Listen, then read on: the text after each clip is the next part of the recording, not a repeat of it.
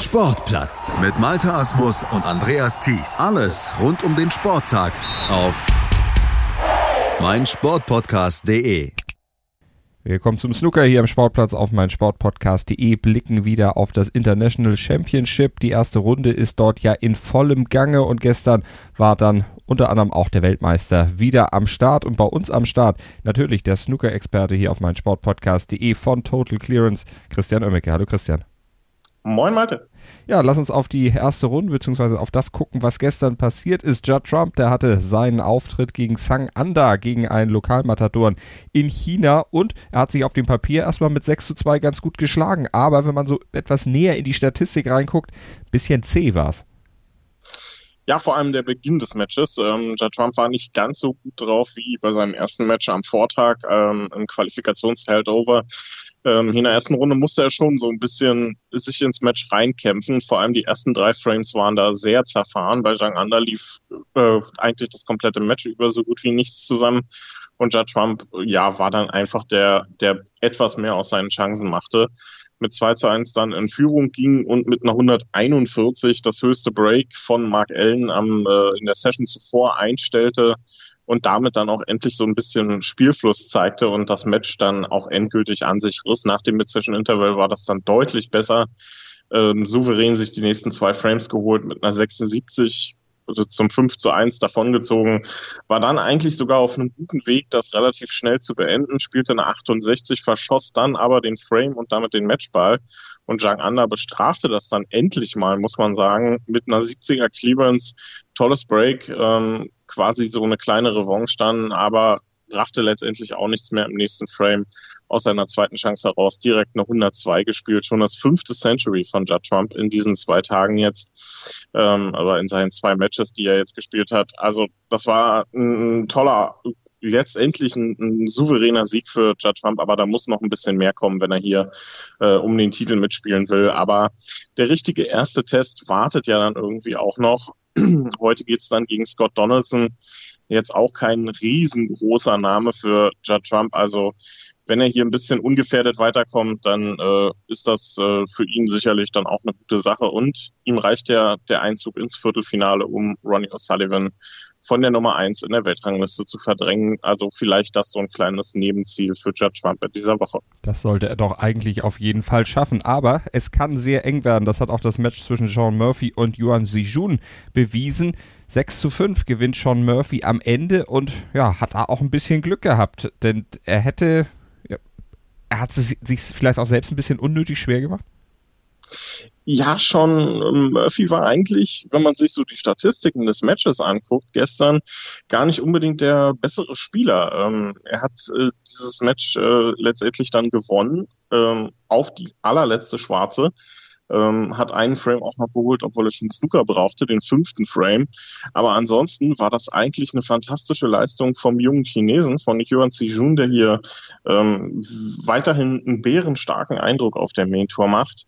Ähm, aber der hat es halt manchmal nicht geschafft, diese Frames mit den hohen Breaks dann über die Ziellinie zu äh, bringen. Verlor, ähm, ich muss mal, mal gucken, verlor insgesamt äh, drei Frames, obwohl er mindestens einen Break von 50 Punkten spielte.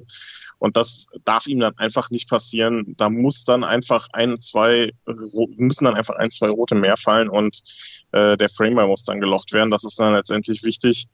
Und das hat er eben nicht geschafft. Und so hat Sean Murphy sich dann in dieses Match zurückgekämpft und sich das dann tatsächlich auf die allerletzte Schwarze dann noch sichern können. Also das ist sicherlich eine bittere Niederlage für Yuan Sijun, wenn man hier ein Century spielt und dann noch zusätzlich sieben weitere Breaks von mehr als 50 Punkten, dann will man dieses Match nicht mit 5 zu 6 verlieren. Aber ist letztendlich passiert und ist eine wertvolle Erfahrung für ihn und für Sean Murphy. Ein dringend benötigtes Erfolgserlebnis, denn der wartet jetzt ja auch schon eine ganze Weile auf vernünftige Ergebnisse. Und das ist vielleicht ein kleiner Schritt in die richtige Richtung, jetzt hier mal auch in der zweiten Runde äh, eines Turniers zu stehen. Und ja, wie es dann weitergeht, ist dann noch eine andere Frage. Da muss er sich auf jeden Fall spielerisch, was äh, die hohen Breaks anbelangt, dann auch endlich wieder steigern. Ansonsten kann das dann auch ganz schnell böse ins Auge gehen. Das wird dann schon heute schwer gegen Yan Bingtao, der ja in der letzten oder in der vorletzten Woche war es, das Liga Masters gewonnen hat. Also das ist dann nochmal eine ganz andere Hausnummer. Und Yan Bingtao, der hatte sich gegen Shang Bingju durchgesetzt, also ein rein chinesisches Duell. Und ein rein chinesisches Duell, das äh, war auch angesetzt mit dem Duell Ding Junhui gegen Chao Ching Tong. Das hat Ding Junhui am Ende mit 6 zu 4 gewonnen, aber auch er hatte unheimliche Startschwierigkeiten. Ja, ein bisschen ähnlich zu seinem Match gegen Simon Lichtenberg. Ähm, da war es dann allerdings umgedreht. Da hatte Dean Junhui dann nach dem Mid-Session-Interval Probleme. Gestern war es dann vor dem Mid-Session-Interval, wo er ähm, einfach nicht ins Match reinfand. Zhao Shintong spielte gut, spielte drei hohe Breaks, um sich mit 3 zu 1 relativ souverän in Führung zu bringen.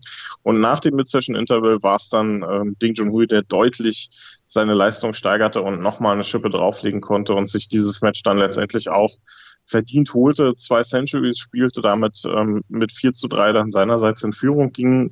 Zhao Shintong spielte nochmal eine 93 zum Ausgleich, aber letztendlich war es der Ding Hui, der mit einer 84 und dann zwei kleineren Breaks ähm, es über die Ziellinie schaffte. Also eine Leistungssteigerung von Ding Hui hier nach dem Mid-Session-Interval, um sich hier durchzusetzen.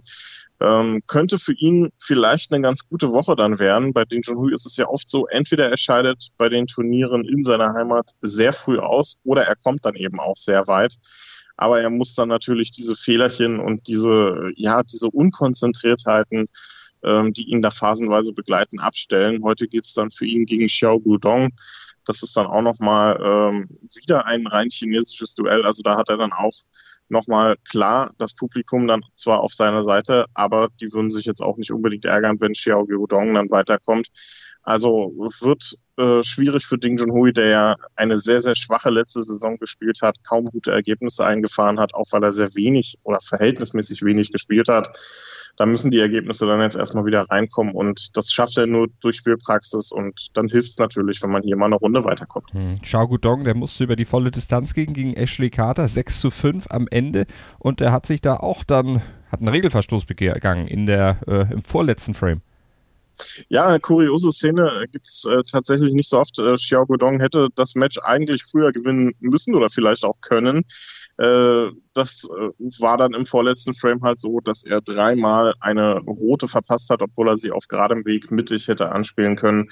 Da gibt's diese Regel, dreimal Foul und ein bisschen Folge heißt, du verlierst diesen Frame, wenn du es nicht schaffst, diese rote anzuspielen. Er war nicht gesnookert, das heißt, ähm, ja, Frame für Ashley Carty, der dann Danke gesagt haben wird und hier den Entscheidungsframe erzwungen hat.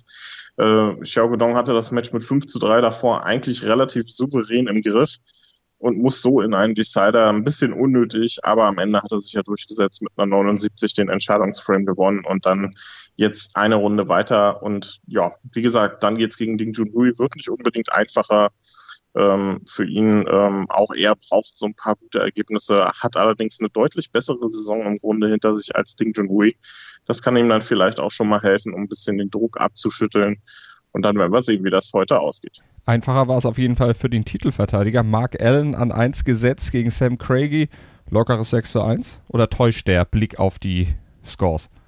Nein, nicht unbedingt. Ähm, Mark Allen macht hier einen sehr guten Eindruck und einen sehr starken Eindruck. Hatte sich ja auch in seinem ersten Match im Qualifikationsheldover sehr souverän durchgesetzt mit 6 zu 1 gegen Peter Lyons. Jetzt erneut ein 6 zu 1 gegen Sam Craigie, der, muss man dann aber auch sagen, seine Chancen einfach nicht gut genug genutzt hat. Mark Allen war ziemlich schnell mit 2 zu 0 in Führung gegangen. Sam Craigie hatte in beiden Frames eine gute Gelegenheit. Mark Allen hatte dann im nächsten Frame eine 66 vorgelegt, schaffte es aber nicht, den Frameball zu lochen und Sam Craigie machte sich da auf, ähm, eine fantastische Clearance zu spielen, verstellte sich dann aber auf Pink und musste die unnötig ähm, unnötig spitz in, äh, in die rechte Ecktasche schneiden und die geriet ihm dann zu kurz. Pink wäre sogar gefallen, hatte aber einfach nicht genug Kraft, um in die Tasche zu fallen und Mark Allen gewinnt so diesen Frame noch, erhöht dann mit einer 141 auf 4 zu 0 und dann war das Match im Grunde natürlich auch gelaufen. 0 zu 4 aufzuholen äh, bei Best of 11 unheimlich schwer.